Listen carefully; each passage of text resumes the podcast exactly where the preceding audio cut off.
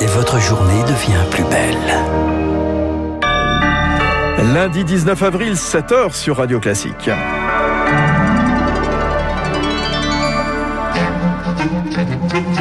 La matinale de Radio Classique avec Fabrice Lundy. Les titres du journal de 7 heures, faire reculer la délinquance partout. Voilà l'objectif du chef de l'État qui donne ce matin une interview fleuve au Figaro. Les annonces à suivre dans un instant. L'AstraZeneca ne séduit décidément pas les foules. Ce week-end, un centre de vaccination à Nice a dû fermer. Les milliers de doses disponibles n'ont pas trouvé preneur. Les pêches, les brugnons, les abricots seront bien sûr nos, sur nos étals hein, de fruits cet été, malgré la vague de gel intense qui a détruit de nombreuses augmentations, euh, de nombreuses exploitations agricoles. Mais à quel prix? Les précisions à suivre. Radio classique. Mélina Fachin, donc le journal de 7 heures sur Radio Classique, une déclaration choc euh, d'Emmanuel Macron à la une du Figaro. Je me bats pour le droit à la vie paisible. Le président de la République défend aujourd'hui son bilan sur le thème de la sécurité et il annonce plusieurs nouvelles mesures pour lutter contre les violences du quotidien. Il sera d'ailleurs aujourd'hui en déplacement à Montpellier pour visiter un commissariat puis un quartier populaire. Bonjour Charles Bonner. Bonjour Mélina. Dans le Figaro ce matin, Emmanuel Macron revient euh, notamment sur l'un de ses sujets de prédilection la lutte contre le trafic de drogue. Oui, car la drogue, c'est la matrice économique de la violence dans notre pays, dit le chef de l'État, qui met en avant les 1000 opérations coup de poing menées ces dernières semaines. Et il réaffirme son opposition à la dépénalisation du cannabis. Un grand débat national sur la consommation de drogue doit être lancé pour rappeler, selon ses mots, que celui qui roule un joint dans son salon alimente la plus importante source d'insécurité. Formule choc de cette interview et cap maintenu notamment sur la création de postes de force de l'ordre. 10 000 policiers gendarmes supplémentaires sur le quinquennat. L'engagement sera tenu, affirme le président, sans compter la création d'une réserve de 30 000 hommes dans la police. Celle de la gendarmerie va passer à 50 000. Des investissements en effectifs donc, mais aussi en matériel. Le parc automobile de la police renouvelé, les caméras piétons pour tous les policiers dès l'an prochain, euh, tout et puis également le changement d'uniforme avec la généralisation du calot au lieu de la casquette euh, pour qu'à terme il y ait plus de bleu dans la rue en 2022 qu'en 2017.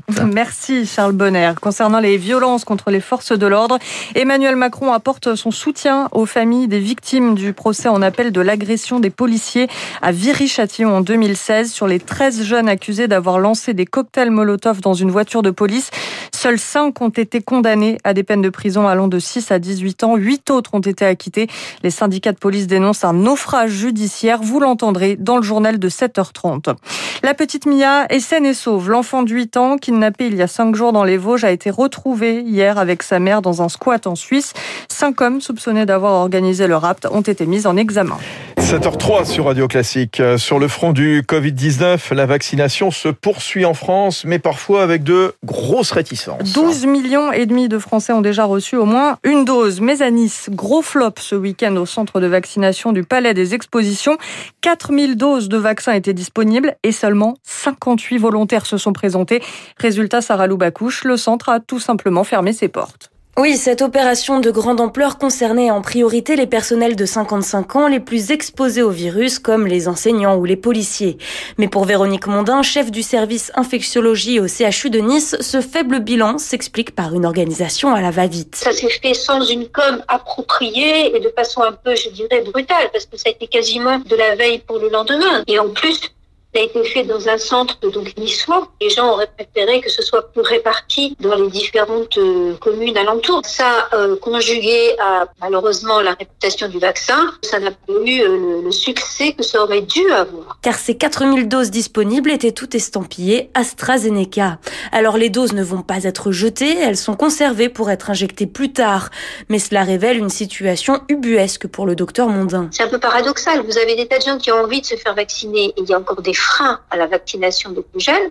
Et puis vous avez des tas de personnes un peu plus âgées qui ne se font pas vacciner parce qu'elles ont peur de risques qui n'existent pas dans leur catégorie d'âge. Pour l'heure, la région PACA affiche l'un des plus forts taux de vaccination du pays avec près de 21% de la population vaccinée. Et le nombre de contaminations en France est toujours élevé. 29 000 nouveaux cas ont été détectés ces dernières 24 heures.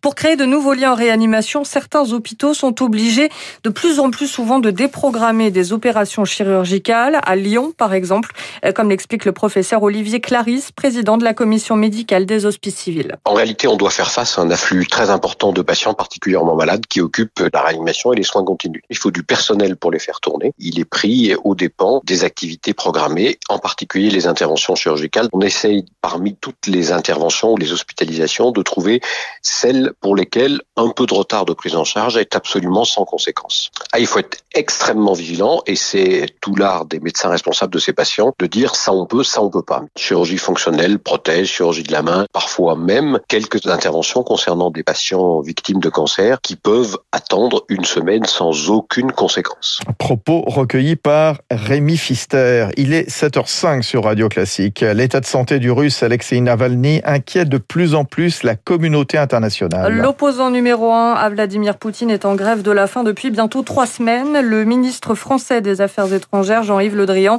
a fait part hier de son extrême préoccupation. Il se réunira aujourd'hui en visioconférence avec ses homologues européens pour parler du cas Navalny.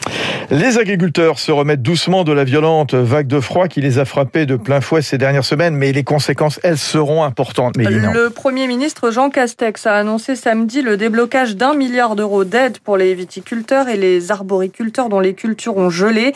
Certaines exploitations ont été complètement ravagées, et le dit Wilfried, et cela aura aussi des conséquences pour le consommateur. Des fruits morts, des noyaux pourris, c'est le triste constat qu'a fait Victor Combe ces derniers jours. Il est agriculteur dans l'Hérault. Sur son exploitation d'une quinzaine d'hectares, le gel a été dévastateur. Sur la vigne à hauteur de 90%. Sur les arbres fruitiers, c'est du 100%. Le roi de la cerise, je pense, mais après tout ce qui est pêche, abricot, euh, brugnon, ça va être compliqué. Une situation d'une ampleur inédite pour ce producteur. Aujourd'hui, il navigue à vue. Ça fait 11 ans que j'ai repris l'exploitation familiale et j'ai jamais euh, connu ça. Autant impacté, c'est jamais. Il compte sur le reste de sa production pour s'en sortir. Ses asperges, pommes et poires ont été épargnés. Mais au-delà du choix, la situation va-t-elle avoir un impact sur les prix? Oui, pour Christiane Lambert, présidente de la FNSEA. Les producteurs vont avoir des récoltes inférieures, donc moins de revenus, moins de ressources. Et pour les consommateurs, ça risque d'être des fruits un petit peu plus chers à l'achat. En France, un fruit sur deux est importé, donc on n'aura pas de manque de fruits en disponibilité, mais les fruits risquent d'être un peu plus chers un peu partout puisque l'offre va baisser. Une offre qui pourrait bien se raréfier au fil des ans, car face au changement climatique, ces épisodes de gel risquent bien de s'intensifier. Un reportage d'Elodie Wilfried pour Radio Classique. Un mot de sport pour finir, Fabrice. Et la guerre est déclarée ah sur le terrain du football européen.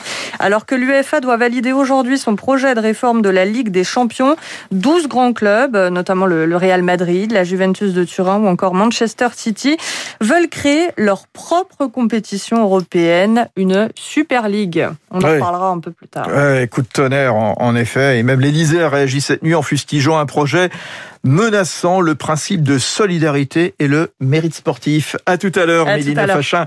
Il est 7h08 sur Radio Classique. Très bonne matinée à tous. Dans un instant, l'essentiel de l'écho. L'édito économique de François Vidal des échos. La bombe à retardement de la dette des États. Et puis juste après, l'appétence des Français pour la bourse, la saison des assemblées générales, les fake news dans la communication des entreprises. Rendez-vous avec le gendarme des marchés financiers, le président de l'AMF.